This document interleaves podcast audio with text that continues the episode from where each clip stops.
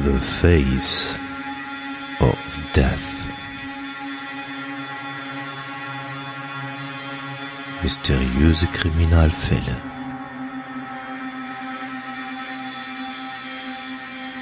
Der Podcast. The Face of Death.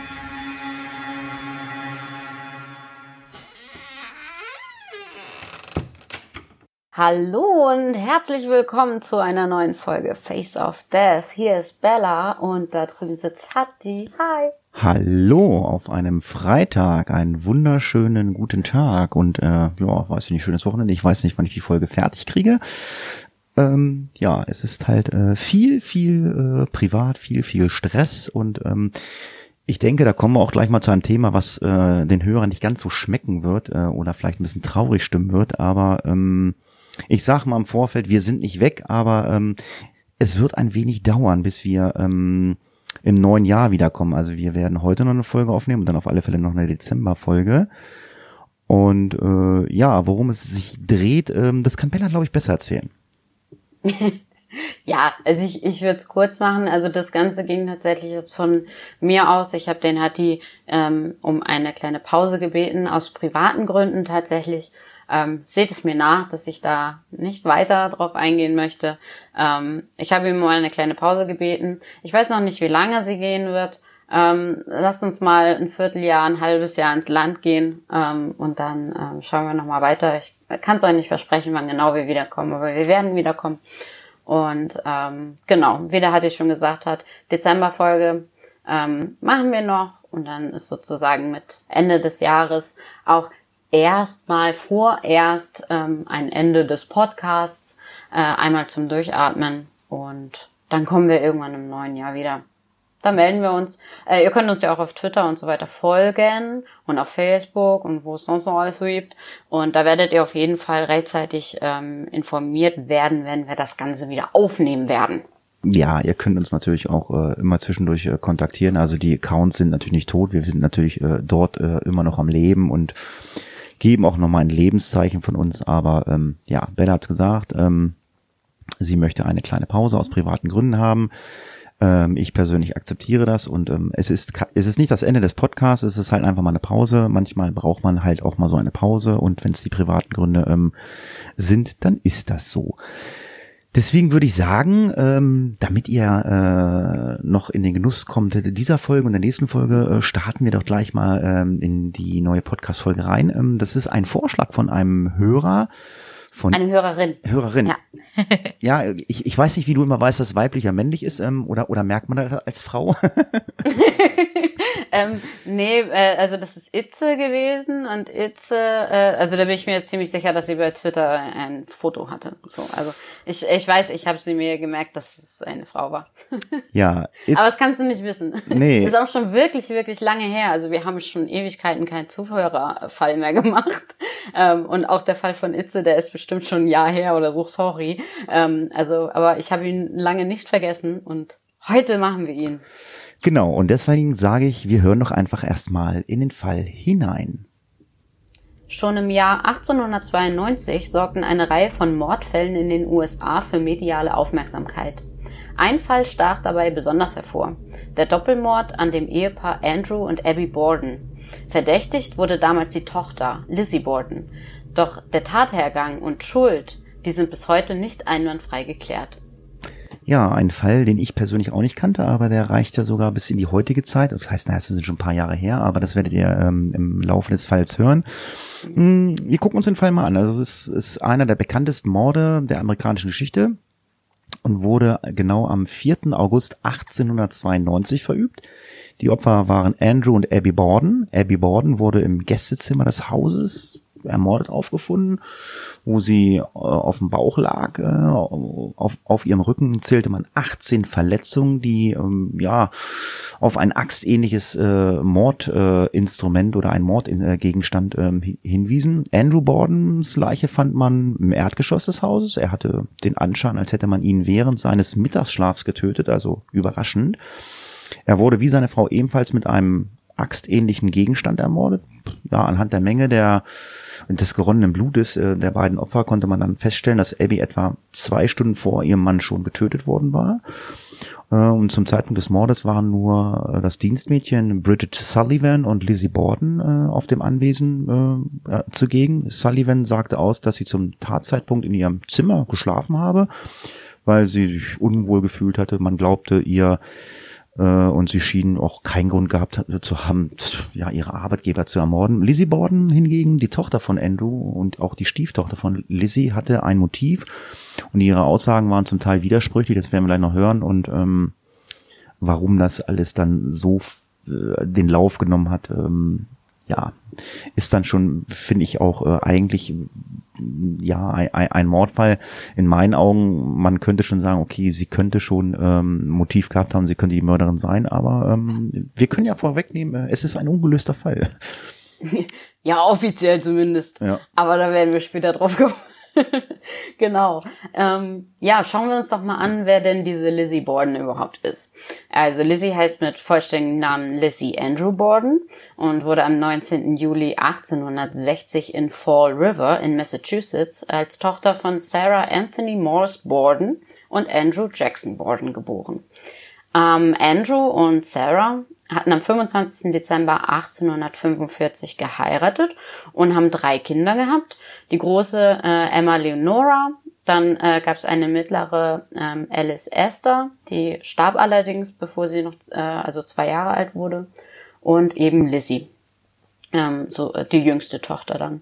Ähm, Mutter Sarah Morse ähm, starb leider auch. Sie starb am 26. März 1863 schon. Ähm, da war Lizzie gerade mal zweieinhalb Jahre alt. Also sie hat ihre Mutter sehr, sehr früh verloren. Ähm, und auf dem Sterbebett versprach die Emma, die schon ein paar Jahre älter war, ihrer Mutter, dass sie immer auf die kleine Lizzie eben aufpassen würde und ja, übernahm dann fortan so die Erziehung äh, der kleinen Lizzie.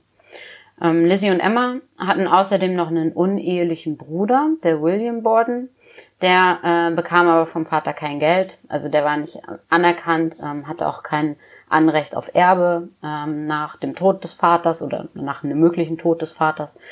Und ähm, ja, äh, die Familie war dann also äh, leider ohne die Mutter. Ähm, der Vater hat aber irgendwann ähm, eine neue Frau kennengelernt ähm, Andrew Borden heiratete sie am äh, 6. Juni 1865. Die äh, zweite Frau hieß Abby Durfee Gray. Und ähm, ja, die beiden, die hatten keine weiteren gemeinsamen Kinder. Ähm, aber Lizzie und ihre neun Jahre ältere, ältere Schwester Emma lebten dann eben ja bis ins Erwachsenenalter bei ihrem Vater und ihrer Stiefmutter. Ja, und ähm, Andrew Borden, ja, der stammt aus einer sehr wohlhabenden und einflussreichen Familie, die bis 1714 einen Großteil von Fall River besaß. Er wuchs jedoch total bescheiden auf und machte als junger Mann eine doch äh, also sehr bodenständige Ausbildung zum Schreiner oder Tischler, wie man heute sagt. Später wurde er Bestatter und nach der Aufnahme eines Darlehens in Höhe von 1000 Dollar, das war damals sehr viel Geld. Hm. Werden gleich noch so ein paar ähm, Zahlen hören, was äh, Dollar damals wert war oder was äh, Dollar äh, ja. in, in der heutigen Zeit ist. Da kriegt da, da genau ein paar Mal habe ich es ausgerechnet, bei dem tatsächlich nicht. Da rollen, es war viel Geld. Da rollen einem die Augen. Also 1000 Dollar waren echt viel. Ja, ja er hat äh, mit diesen 1000 Dollar sein eigenes Unternehmen gegründet, zusammen mit einem Geschäftspartner namens William Elmy. Äh, in den 1850er Jahren begann Andrew sich äh, in der Stadtentwicklung dann zu engagieren und erwarb mehrere Immobilien. Außerdem war er als Direktor für mehrere Textilfabriken und Banken tätig. Also der war schon wirklich sehr wohlhabend und mhm. der hat halt also ja, ich sag mal so, äh, also äh, wie man immer sagt, vom Tellerwäscher zum Millionär oder so. Also er hat, er, hat, er hat das schon richtig gemacht damals. Na, seine Familie war vorher auch schon. Also ja, die hatten ja schon Grundstücke und so. Ja, aber er wurde, und das wird ja später auch nochmal wichtig, die haben halt auch ein sehr, also die haben das nie so raus ähm, posaunt, dass sie so viel Geld haben, haben auch eher ärmlich gewohnt. Ich glaube, äh, darauf komme ich aber gleich nochmal. So, und das, ähm, das hat er schon mitbekommen. Und dann hat er selber auch noch super viel Geld gemacht. Naja. Äh, ja, er hat im April 1852 ein Haus gekauft in der äh, 92. oder äh, äh, oh Gott, damals Englisch lange her, äh, 92, nee, wie heißt das? Äh, wie, wie sagt man? 92 ja. Second Street. Ja, na, 92, mein Gott, Eng Englisch lange her, 92 Second Street, also für 10.000 Dollar hat er äh, äh, ja gemacht und äh, während seiner während seiner Schreinerlehre hat er das gemacht. Er zog mit seiner zweiten Frau Abby und seinen Töchtern Emma, die damals 21 Jahre alt waren, und Lizzie damals äh, die war elf damals, äh, ja, in dieses Haus ein. Ja, das Haus hatte hatte eine besondere Bedeutung ähm, für ihn. Also das ging jetzt vielleicht ein bisschen unter. Ähm, also während seiner Lehre hat er geholfen, dieses Haus zu erbauen. Ähm, und damals ne, stand er noch unter dem Chef seines Vaters, hatte dementsprechend eigentlich kein Geld. Das war so unerreichbar für ihn. Hat das also da selber hingezimmert sozusagen. Und als er dann selber ähm, eine Lehre hatte, erwachsen war, arbeiten, Geld verdient hat, da hat er dann dieses Haus, was er damals da mitgebaut hat, hat er sich dann gekauft und damit einen, ja, einen großen Traum erfüllt eigentlich. Genau, ähm, das nur kurz dazu. Ich hatte ja eben schon anklingen lassen, dass ähm, dass da so ein paar Konflikte gab in der Familie, weil der Vater, obwohl er so stinkereich war, ähm, dann doch eher die Familie dazu verdammt hat, sehr spartanisch zu leben was er vermutlich von seinem Vater wiederum ja, sich abgeguckt hat. Und ähm, ja, schon, schon damals lebte eigentlich der Großteil, also der, der übrigen Familie, so Onkels, Tanten, wie auch immer, Onkel, kein S mehr. Ähm, also die, die lebten eigentlich so in schon moderneren Vierteln ähm, und auch in schicken Viertel. Also das, es gab damals ein, ein Viertel in Fall River, äh, das hieß The Hill. Das war so, das war das schicke Innenviertel überhaupt. Und ähm, Andrew war aber halt damit zufrieden, dort zu leben, wo er ist. Und ähm, er hat sich zum Beispiel auch nie die Mühe gemacht, ähm, in seinem Haus irgendwie was zu modernisieren. Also keine modernen Installationen oder gar Strom oder so. Also das gab's alles nicht bei denen, obwohl sie es sich hätten leisten können.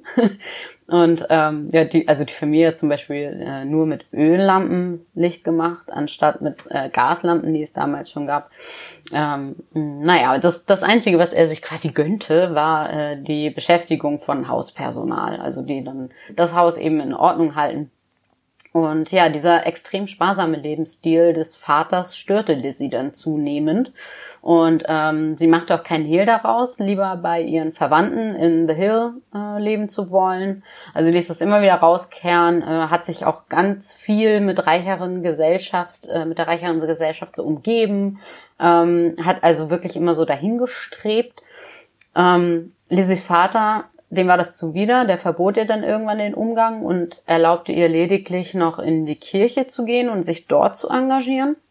Und naja, durch dieses Umgangsverbot mit eben dieser Gesellschaft, in der sie sich eigentlich sah, ähm, fühlte sich Lizzie dann so erniedrigt, dass sie einen enormen Hass auf ihren Vater entwickelte. Also es war richtiges Konfliktpotenzial. Und ähm, was noch in der Familie vielleicht ein bisschen komisch war, ähm, war, dass äh, Andrews Töchter der Stiefmutter nie so wirklich nahe standen. Ähm, also es wird erzählt, dass sie sie zum Beispiel immer nur Mrs. Borden genannt haben, ähm, was irgendwie schon alles aussagt. Ähm, also da war jetzt nicht unbedingt so, es war glaube ich eher ein sehr kühler, unterkühlter Haushalt da, ähm, keine liebende Familie. Ähm, ja, und äh, Emma und Lizzie waren, waren äh, ihrer Stiefmutter und auch ihrer ganzen Familie gegenüber sehr skeptisch von vornherein schon gewesen, ähm, also gegenüber eingestellt gewesen, weil sie das Gefühl hatten, dass sie und ihre Familie eben nur an das Geld des Vaters äh, wollten und es darauf abgesehen haben. Dementsprechend, naja, wurden die eigentlich nie wirklich warm miteinander und sie haben sie auch das Ganze spüren lassen. Ja, wie gerade auch angesprochen, also Lissy äh, durfte halt in die Kirche gehen und ähm, die war damals dann auch sehr engagiert in der Kirche, hat dann sogar äh, in äh, einer Sonntagsschule unterrichtet. Als sie alt genug äh, dann war, äh, halfen Emma und Lizzie dann auch ihrem Vater bei der Verwaltung der Mietobjekte. Also die sind dann halt auch ähm, mit in die Privat- oder in die Geschäfts, äh, äh, Geschäfte des Vaters mit eingestiegen. Emma verließ selten das Haus und wurde als primitiv, selbstbewusst und absolut äh, zuverlässig beschrieben. Liz hingegen war die aktivere und aufgeschlossenere der beiden Schwestern. Sie hatte rotes Haar und war sehr attraktiv.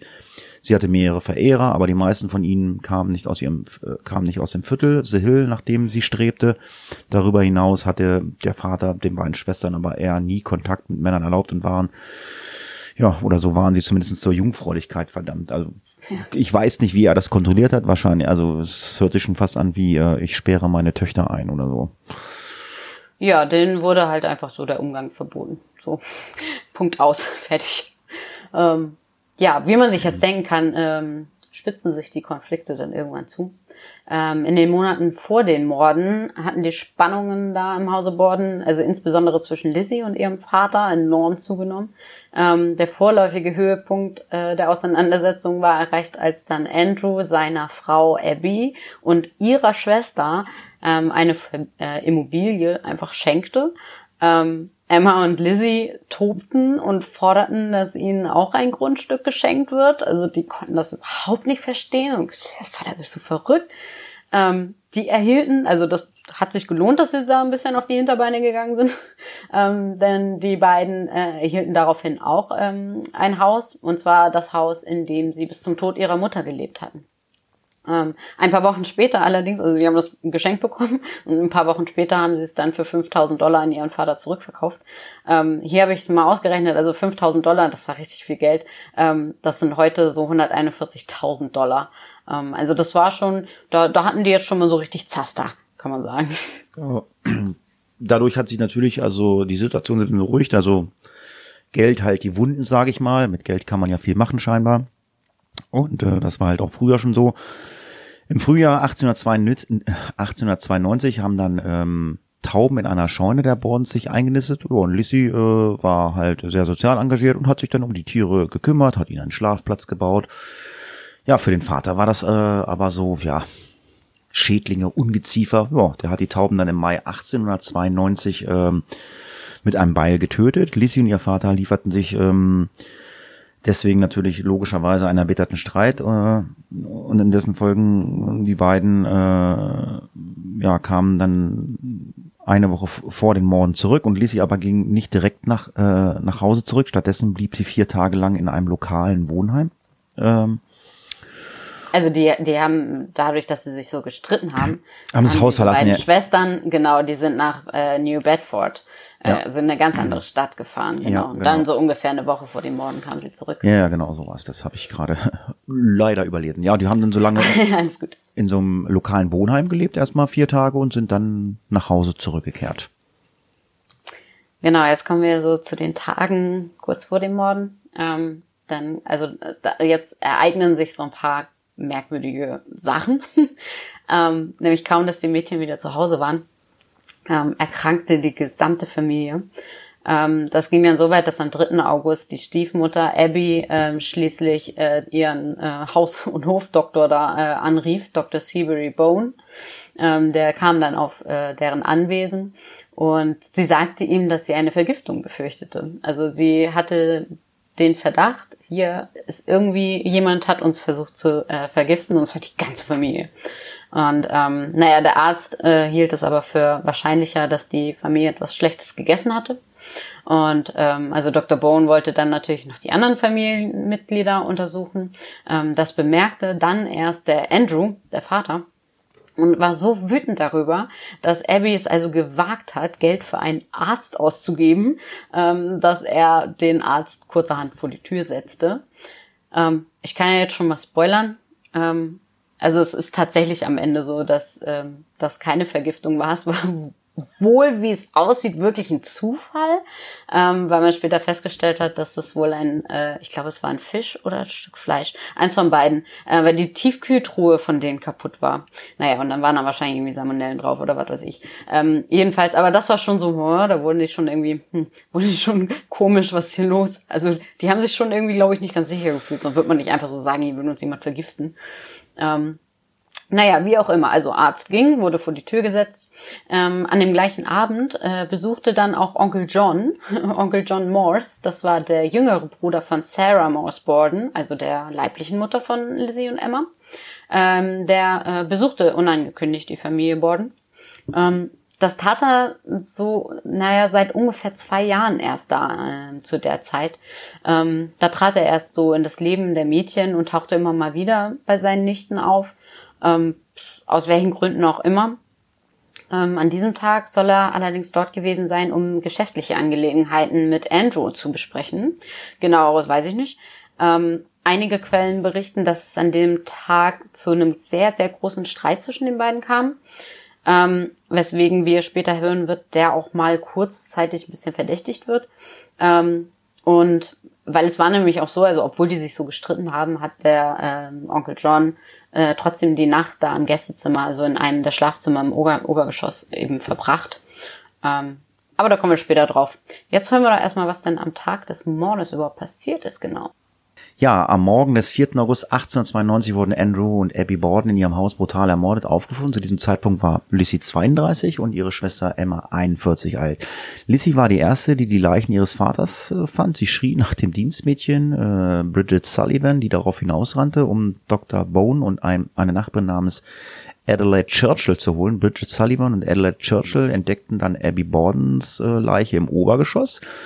Ja, bald daraufhin erschien die Polizei am Tatort und suchten nach Beweisen für Eindringling, Eindring, Eindringlinge, fanden aber keine. Im Keller der Familie fanden sie dann zwei Beile, zwei Äxte und einen Beilkopf mit einem gebrochenen Griff. Das kaputte Beil schien sich als ja, Mordwaffe herauszukristallisieren, äh, denn der Bruch am Griff erschien sehr frisch. Es passte zu den Wunden an den beiden Opfern und es sah aus, als hätten hätte jemand ja das Beil dann versucht ähm, ja zu reinigen. Genau, und jetzt kommen wir nämlich schon so zu den ersten Problemen, die sich jetzt hier bei dem Fall, also jetzt könnte man bisher erstmal denken, ja, was ist denn jetzt an dem Fall hier so besonders? Ist doch irgendwie klar. Ja, es gab aber äh, ein paar Probleme. Äh, nämlich unter anderem zum Beispiel bei der Tatortsicherung. Ähm, die Untersuchung dieses Mordfalls nämlich wurde durch mehrere Faktoren äh, gestört und beeinflusst. Ähm, das größte Poliz äh, Problem der Polizisten war aber wohl, dass der Tatort äh, super schnell verunreinigt wurde. Ähm, denn also schon bald nach dem Fund waren äh, Nachbarn äh, zugegen, Journalisten haben sich im Haus rumgetrieben. Ähm, es hat außerdem auch keiner von der Familie, die, äh, keiner von den Polizisten die Familie aufgehalten, ähm, das Haus zu säubern. Also die fingen, während die Polizei noch ihr, den Tatort begutachtet hat, fingen die schon an zu putzen. Ähm, also das war auch schon irgendwie merkwürdig. Geht halt eigentlich gar nicht. Ähm, Lizzie und das Hausmädchen ähm, wurden nicht mal auf Blutflecken äh, oder auch irgendwelche anderen Hinweise untersucht, obwohl sie ja angegeben haben, dass sie die einzigen beiden anwesenden Personen während des Mordes waren. Ähm, ja, die Polizei machte auch nur eine flüchtige Inspektion ihrer Zimmer zum Beispiel. Und ja, also wie man sich denken kann, also wegen dieser mangelnden Sorgfalt wurde die Polizei später auch scharf kritisiert. Und letzten Endes führte eben das und noch ganz viele andere Faktoren, auf die wir noch eingehen, am Ende dazu, dass dieser Fall hier ungeklärt ist und es offensichtlich keinen Mörder gibt. Sorry, wenn es Krach gemacht hat, ich habe gerade was umgeschmissen. Was machst du da? Alles leid. gut, ich glaube, das wird in Ordnung sein. Ja.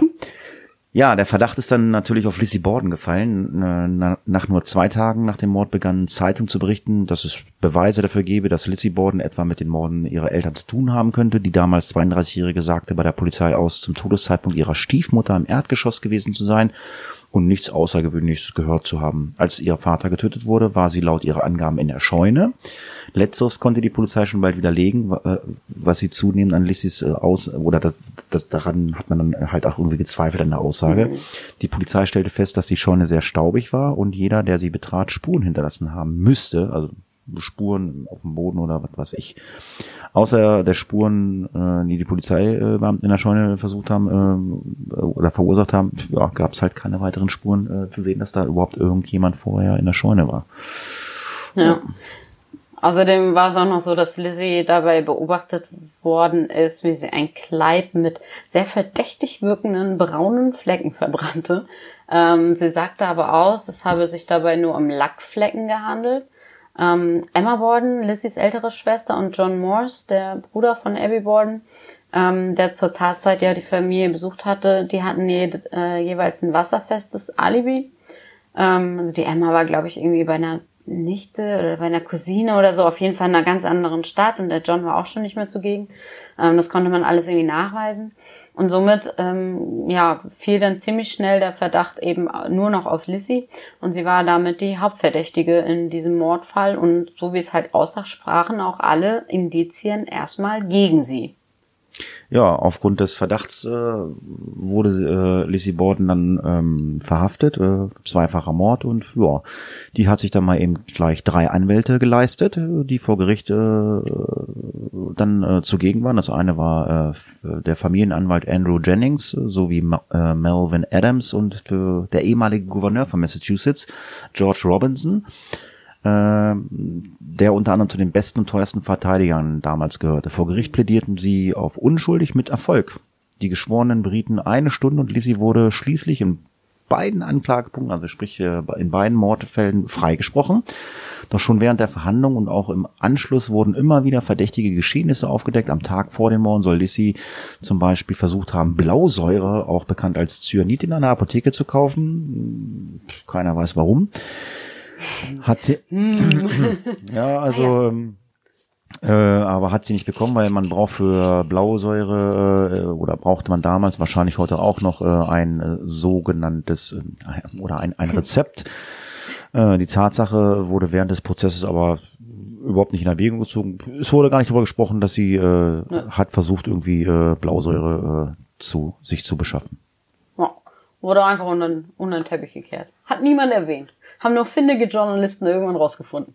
Naja, ähm, das Dienstmädchen Bridget äh, sagte außerdem aus, dass sich am Morgen der Morde etwas Ungewöhnliches ereignete.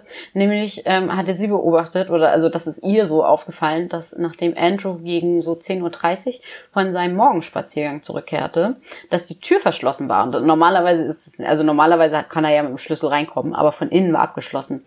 Ähm, und also ich vermute mal, der Schlüssel steckt und deswegen ist er nicht reingekommen. Und sie musste ihn reinlassen. Das war schon irgendwie hm, merkwürdig. Das ist ungewöhnlich gewesen. Und während genau dieser Zeit, wo sie ihn reingelassen hat, will Lizzie, äh, also will sie Lizzie vom oberen Ende der Treppe aus Lachen gehört haben. Also stelle ich mir auch sehr, ein sehr gruseliges Lachen gerade vor. Ähm, Lizzie aber äh, leugnet das. Also sie sagt ja, ähm, also ne, das war es nicht. Sie war ja außerdem sowieso in der Scheune und was weiß ich, was sie, wo sie alles gewesen sein will. Ähm, kurz nachdem der Andrew dann nach Hause kam, äh, fragte er dann, wo Abby sei, also seine Frau. Und ähm, Lizzie will da, ah, okay, Lizzie, äh, also Lizzie war anscheinend tatsächlich dann im Haus, aber hätte nicht gelacht. ähm, genau, als er nämlich dann reinkam, dann fragte er, wo seine Frau ist. Und da will Lizzie dann geantwortet haben, dass äh, diese eine Nachricht erhalten habe, ähm, dass eine Freundin von ihr krank war oder krank geworden ist und dass sie sie besucht. Ähm, allerdings wurde dann im Nachgang konnte man dann herausfinden, dass weder es weder eine kranke Freundin gab, noch dass es äh, wurde irgendwie eine Nachricht an Abby gefunden. Also auch dafür gab es jetzt irgendwie keine Beweise. Äh, kurzum hat man das vor Gericht halt auch, auch einfach unter den Tisch fallen lassen. Ähm, Lizzie sagte auch, dass sie Andrew dabei geholfen habe, ähm, seine Stiefel auszuziehen. Also nachdem er da seinen Spaziergang beendet hat, hat sie ihm also aus den Stiefeln geholfen und ihm wiederum in seine Pantoffeln geholfen. Ähm, der legte sich dann ja da aufs Sofa, um ein Nickerchen zu machen. Und die Polizei aber, also wenn man sich da diese Auffindesituation dann mal genauer anguckt, äh, die Polizei fand die Leiche aber in Stiefeln vor. Hm. Also auch das stimmt wieder nicht. Also die haben sich da in Widersprüchlichkeiten verstrickt noch und nöcher. Und ihr wisst ja jetzt, hm. die ist freigesprochen worden. Und es geht noch weiter. Ja, also wie gesagt, das, die, diese ganzen Fragen und Antworten waren total äh, widersprüchlich. Ähm, ja, Lizzie wirkte auch total unberechenbar, äh, als auch äh, total ruhig, äh, was dadurch natürlich dann irgendwann erklärt wurde, dass sie ähm, Morphium genommen hatte, äh, um ihre Nerven zu beruhigen. Insgesamt schien sie als äh, Zine sehr unwahrscheinlich, dass Lizzie während der Brut des brutalen nicht gehör nichts gehört hatte. Auch hätte das Dienstmädchen den Mörder sehen müssen, da wegen der verschlossenen Tür lediglich die Hintertür in der Küche als Fluchtweg hätte dienen können. Und die Polizei hätte eigentlich auch Blutspuren finden müssen, äh, wenn der Täter nach draußen geflüchtet wäre. Also es, es, es äh, spricht alles dafür, dass der Mörder halt im Haus war. Ja. Naja, aber handfeste Beweise gab es ja jetzt irgendwie nicht. Dementsprechend, ne, der Freispruch. Ähm, Lizzie hat dann danach endlich das Leben führen können, was sie irgendwie immer wollte. Ähm, sie änderte dann auch nochmal ihren Namen, also sie äh, nannte sich dann nicht mehr Elizabeth Andrew Borden, sondern nur noch Lisbeth äh, Andrew Borden. Ähm, nützte aber auch nicht so wirklich viel. Also sie war natürlich bekannt wie ein bunter Hund. Ähm, also jeder äh, kannte sie da. Ähm, Und äh, vor allen Dingen in äh, The Hill, also sie und ihre Schwester ähm, hatten ja jetzt ordentlich Kohle und sind dann in diese gut situierte Siedlung eben also nach The Hill gezogen. Ähm, und ja, also die haben geerbt von ihrem Vater ähm, 300.000 Euro. Das ist nach heutigem Stand so äh, ja etwas über 8 Millionen. ähm, also es ist schon mal was, womit man was anfangen kann. Und ja, haben dann halt so ein bisschen gelebt wie die Male im Speck und so, wie sie es ihrer Meinung nach ja eigentlich die ganze Zeit verdient hatten. Und ähm, ja, wovon Lizzie eigentlich schon immer geträumt hatte. Und ähm, naja, die, die Nachbarn, die Bürger von Fall River, die haben allerdings Lizzie ähm, auch trotz Namensänderung natürlich wussten sie, wer sie ist und haben sie verachtet, ähm, weil eigentlich jeder davon ausging, dass sie es war. Also unter vorgehaltener Hand hat man immer gesagt, das war die Lizzie. Man konnte ihr halt einfach nur nichts, ähm, nichts beweisen. Ähm, was wir jetzt aber gleich nochmal, ähm, worauf wir gleich nochmal eingehen können, ist, dass es eigentlich ähm, anscheinend ein Unding war, dass man ihr nichts beweisen konnte. Ähm, weil es wurden, haben wir ja eben schon ein paar angedeutet, ein paar Sachen halt einfach unter den Tisch gekehrt. Und ähm, es gibt da diverse Widersprüche in diesem Fall, die bis heute nicht geklärt sind. Und dazu sagen wir jetzt noch ein bisschen was. Ja, das Problem war halt einfach, dass äh, viele Dinge äh, über diesen Fall äh, nicht wirklich bekannt geworden sind äh, oder wirklich bewiesen werden konnten. Es fehlten die sogenannten handfesten Beweise. Die Zeugenaussagen waren auch sehr dürftig. Äh, die zur ersten Vernehmung geladenen Zeugen widersprachen sich gegenseitig. Die Zeugen, die zum Prozess geladen wurden, widersprachen sich dann auch wieder. Und ähm, die Aussagen während der Vernehmung äh, waren halt anders als vor Gericht und äh, ja, und die widersprachen sich dann auch äh, äh, in sich selbst. Also das war alles so schwammig. Der eine sagt bei der Polizei das, vor Gericht wieder das. Also das war alles irgendwie nichts Halbes, nichts Ganzes. Wir wissen bis heute auch nicht äh, gesichert, äh, was die Mordwaffe war. Man hat halt nur seine Vermutung angestellt. Wir wissen nicht, wie der Mörder entkommen sein kann. Wir haben ja schon gesagt, also es gab keine äh, Spuren, die darauf hindeuteten, dass einer das Haus verlassen hat. Äh, also sprich Blut, äh, irgendwie Blut äh, an seinen mhm. Klamotten hatte. Also es hat nichts getropft. Ähm, äh, ja, man kann eigentlich fast sagen, wenn es nicht zwei Leichen gegeben hätte, dann könnte man sagen, es gab gar keinen Mord. Ja. Offiziell. Ja. Ja, es das stimmt. Ja, es ist wirklich, es ist wirklich strange. Also da ist ganz viel Murks gelaufen, habe ich das Gefühl. Ähm, denn, also es, es war auch zum Beispiel, du hast es eben angedeutet, was die Mordwaffe angeht, ne? Da kam es halt auch zu Ungereimtheiten. Äh, weil kurz nach den Morden ja die Polizei im Keller eine Axt fand und die dann von der Staatsanwaltschaft später ja als Tatwerkzeug deklariert wurde. Und die Axt war gesäubert worden und der größte Teil des Griffs fehlte. Die Staatsanwaltschaft war der Überzeugung, sie sei bei der Tat abgebrochen und anschließend, anschließend verbrannt worden, also das Stück, was da abgebrochen ist, um Blutspuren zu beseitigen. Und der Polizeibeamte Michael Mullally bezeugte aber, dass er den Axtkopf neben dem Griff einer Axt gefunden hätte. Ne? Also Staatsanwaltschaft sagt, der Griff, Griff war nicht da, ist verbrannt worden. Äh, dieser Polizeibeamte, der den Tatort gesichert hat, sagt aber, ja, ich habe hier einen Axtkopf und einen Griff gefunden. Ähm, somit, also kam schon Zweifel oder kommen heute Zweifel an der Behauptung der Staatsanwaltschaft auf. Ähm, der stellvertretende Marshal John Fleet widersprach dem Mulerli auch ähm, und erklärte, er habe damals keinen Axtschaft in der Nähe des Axtkopfes gesehen.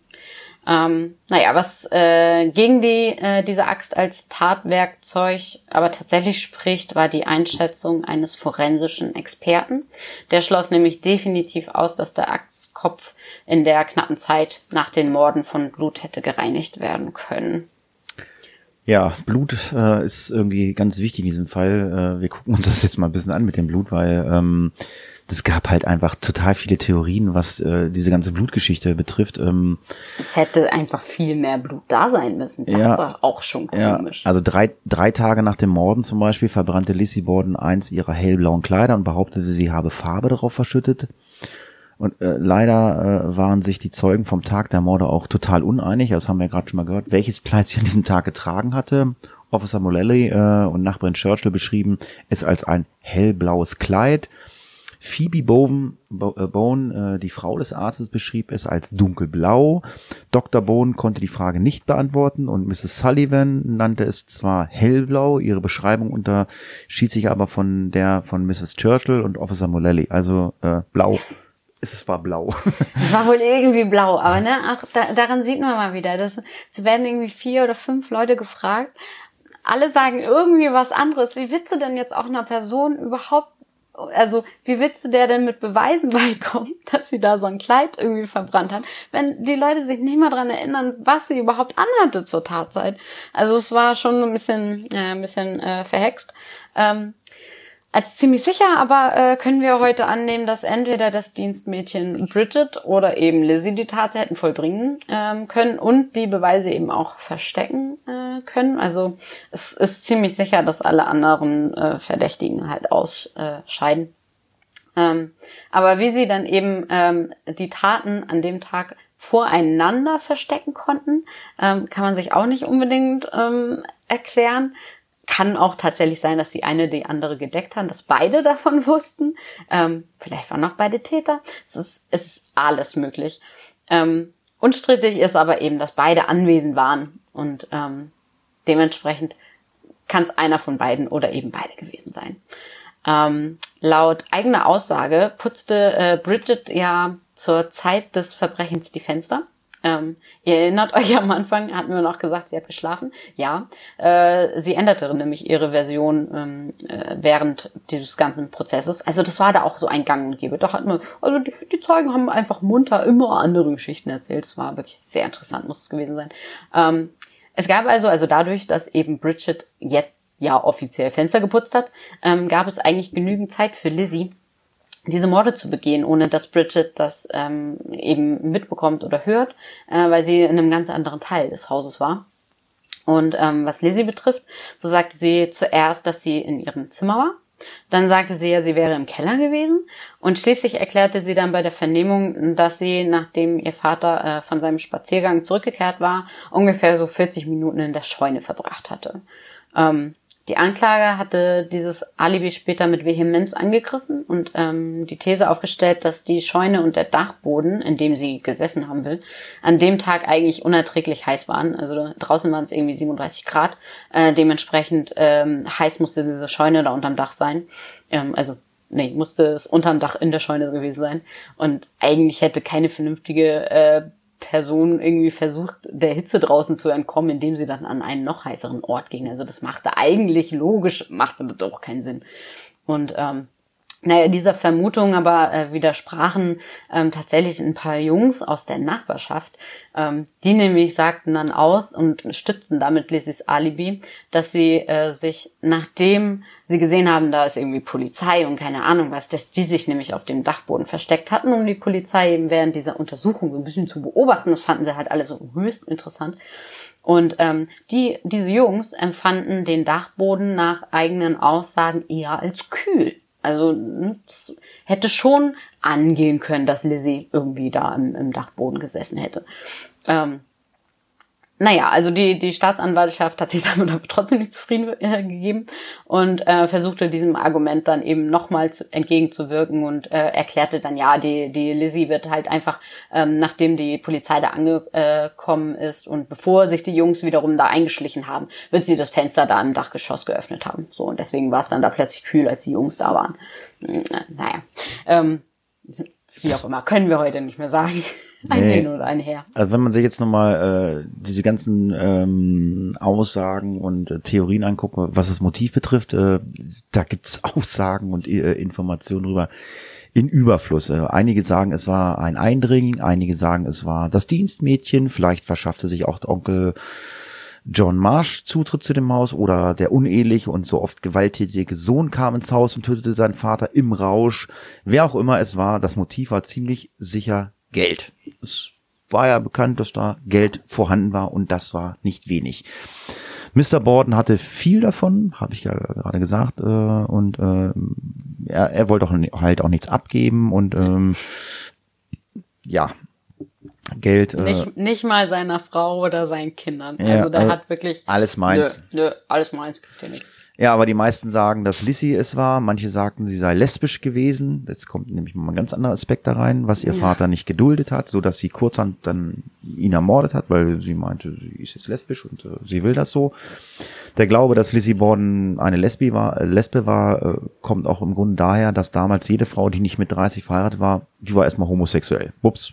Ja. Da also wurde- auf diese Spekulation kann man eigentlich nicht so Da wurde man geben. so für abgestempelt. Der Fall wird wohl für uns nie geklärt werden und ähm, so wird es auch in Zukunft wohl keine weiteren Spekulationen geben. Also vielleicht gibt es da den einen oder anderen ähm, Quellentext, den noch keiner gefunden hat, aber es ist schon alles sehr, sehr ähm, kurios, äh, was sich äh, um diesen Fall dreht. Ja, ich glaube, heute beschäftigt sich, glaube ich, mit der wirklichen Aufklärung auch keiner mehr oder wird sich keiner mehr beschäftigen. Also sie ist, sie ist offiziell freigesprochen worden. Also offiziell ist sie natürlich ähm, keine Mörderin. Ähm, aber ich glaube, bei allem, was man so lesen und finden kann, kann sich jeder sein eigenes Bild machen. Ähm, spricht schon einiges dafür, möchte ich mal so sagen. Ähm, naja, wir hatten anfangs schon gesagt, dass ähm, dieser Fall zumindest in Amerika sehr bekannt ist. Ähm, der Fall ist popkulturell dort unglaublich präsent. Ähm, also eigentlich kennt jedes Kind, ähm, kennt Lizzie Borden.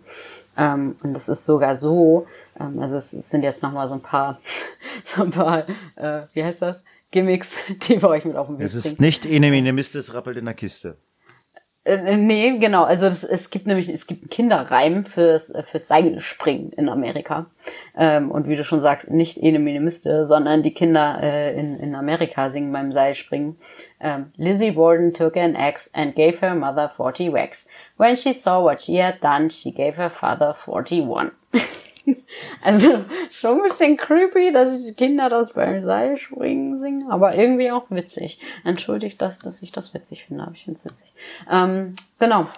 Wer aber denkt, dass das schon jetzt hier irgendwie das Verrückteste ist, äh, der irrt sich ganz gewaltig. Nämlich zum Beispiel habe ich rausgefunden, 2001 äh, brachte die amerikanische Spielzeugfirma Masco Toys in ihrer zweiten Serie der Living Dead Dolls eine ähm, auf Lizzie Borden basierende Puppe auf den Markt. Also jetzt konnte man dann auch mit so einer Mörderpuppe spielen mit Lizzie Borden. Das ist auch wirklich sehr nett. Ähm, ja, aber auch sonst, ähm, also so was Kulturangebote angeht, ähm, da stolpert man immer wieder über Lizzie Borden oder zumindest äh, Figuren, die an sie erinnern oder an sie angelehnt sind. Ähm, es gibt zum Beispiel diverse Romane. äh, Es gibt Theaterstücke, es gibt Verfilmungen, alles beschäftigt sich irgendwie mit Lizzie Borden. Ähm, und ähm, ich kann euch hier mal was empfehlen. Also es gibt zum Beispiel einen Roman von Sarah Schmidt. Ähm, also obwohl sie Schmidt heißt, ist sie Australierin. Ähm, Sarah Schmidt ähm, hat geschrieben, also die deutsche Version heißt Seht, was ich getan habe. Ähm, das ist eher so ein Roman, also eher, also es ist ein Roman, so ähm, eher so historisch fiktional, würde ich mal äh, betiteln. Ähm, genau, also der, der ist äh, wirklich zu empfehlen. Ähm, und dann gibt's noch ein paar Filme, also Lizzie Borden, Mord aus Verzweiflung zum Beispiel, oder Lizzie Borden Took an Axe ähm, mit Christina Ricci zum Beispiel. Also auch do, äh, doch mal höherkarätiger besetzt, zumindest für damalige Verhältnisse. Ähm, genau, und übrigens, wer demnächst nochmal in den USA zugegen ist, äh, der kann sich auch das sogenannte Lizzie Borden House ähm, angucken in Fall River. Das ist nämlich geöffnet für Touristen, das ist eine Touristenattraktion da wo man äh, Führungen bekommt und allen Zip und Zap. Ähm, also da kann man sich dann auch noch mal ein bisschen live vor Ort gruseln. Und damit schließen wir diese Folge. Ein Traum. Ja, sehr, sehr äh, creepy äh, und lässt sehr viele Fragen offen, dieser Fall. Ja, ne, So es. viele Fragen äh, offen äh, hat, glaube ich, das äh, letzte Krimi-Rätsel gleich gelassen. Wir haben Lösungen, glaube ich, ne? Wenn ich mich richtig, Ja. Ich lese, haben euch, ich, ich lese euch nochmal das Krimi-Rätsel vor. Äh, und zwar, Reiter wollte ich werden, sofern der Heimat, so sagte ich. Doch blieb's mir verwehrt. Zeichnen konnte ich gut und auch tanzen. So sagten sie. Um meine Bildung bemühten sich viele, um meine Aufmerksamkeit irgendwann nicht mehr genug. Messer und Kugel verletzten mich, doch keiner kam mir zur Hilfe. Als ich starb, war ich der Bekrönte, der Scharlatan, der Unbekannte. Ja, soll ich lösen? Also ich also ich ich finde also äh, ich weiß gar nicht so so so, so ein langes Krimi-Rätsel hat man noch nie, aber äh, es trifft es trifft alles. Ja. Und das haben sich tatsächlich auch unter anderem ähm, Ariane und äh, der Funker gedacht. Herzlichen Glückwunsch, ihr habt richtig gelöst, ähm, weil die Hinweise habt ihr richtig gedeutet, denn es ist Kaspar Hauser. Und ich muss jetzt dazu sagen, das fällt mir jetzt gerade ein, wir haben noch nicht die Kommentare freischalten lassen von der Redaktion, machen wir denn nächste Woche, wenn wir veröffentlichen. Ich habe Ja. ich habe so eine halbe Stunde vor Aufnahme habe ich geschrien. ich, Okay, wa- ja, ich weiß ich weiß nicht, ob es die Redaktion gelesen hat und ob es freigeschaltet worden ist, aber äh, wir kriegen ja auch die E-Mails, also daher wissen Äh, wir. Genau, also ich, ich bin der Meinung, es waren wirklich nur die beiden. Vielleicht, manchmal rutscht äh, einer durch. Warum auch immer. Wenn nicht ähm, reich mal also- den nach. Haben wir schon Dann reichen wir den nochmal nach, genau. Aber Ariane und unser lieber Funker, ihr habt richtig gelöst. Und dementsprechend gibt es natürlich jetzt auch nochmal ein neues Rätsel. Ähm, ich würde sagen, dieses Rätsel machen wir auch noch und das lösen wir dann in der Dezemberfolge auf. Ähm, und wie gesagt, dann gibt es ja erstmal eine kleine Pause. Also, letztes Rätsel für dieses Jahr. Er rannte bewaffnet durch Städte und wurde dafür bejubelt. Als er dann als Mörder vor Gericht stand, hatte er keine Fans mehr. Dieses Rätsel ist von Hörerin Biggie. Liebe Grüße, Biggie.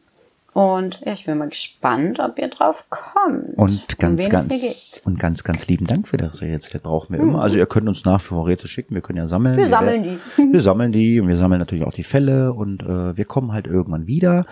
Im Dezember werdet ihr uns nochmal hören und ähm, ja, ich kann nur sagen, vielen Dank fürs Zuhören und äh, freue mich dann noch auf die Dezemberfolge.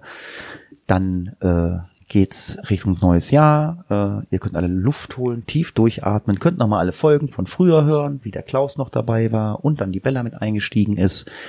und ich sage an dieser Stelle vielen Dank, macht's gut, bis in circa vier Wochen. Und wie immer hat Bella das letzte Wort. Tschüss. Ja, macht's gut, ihr Lieben. Bis in vier Wochen. Ciao, ciao. Case closed.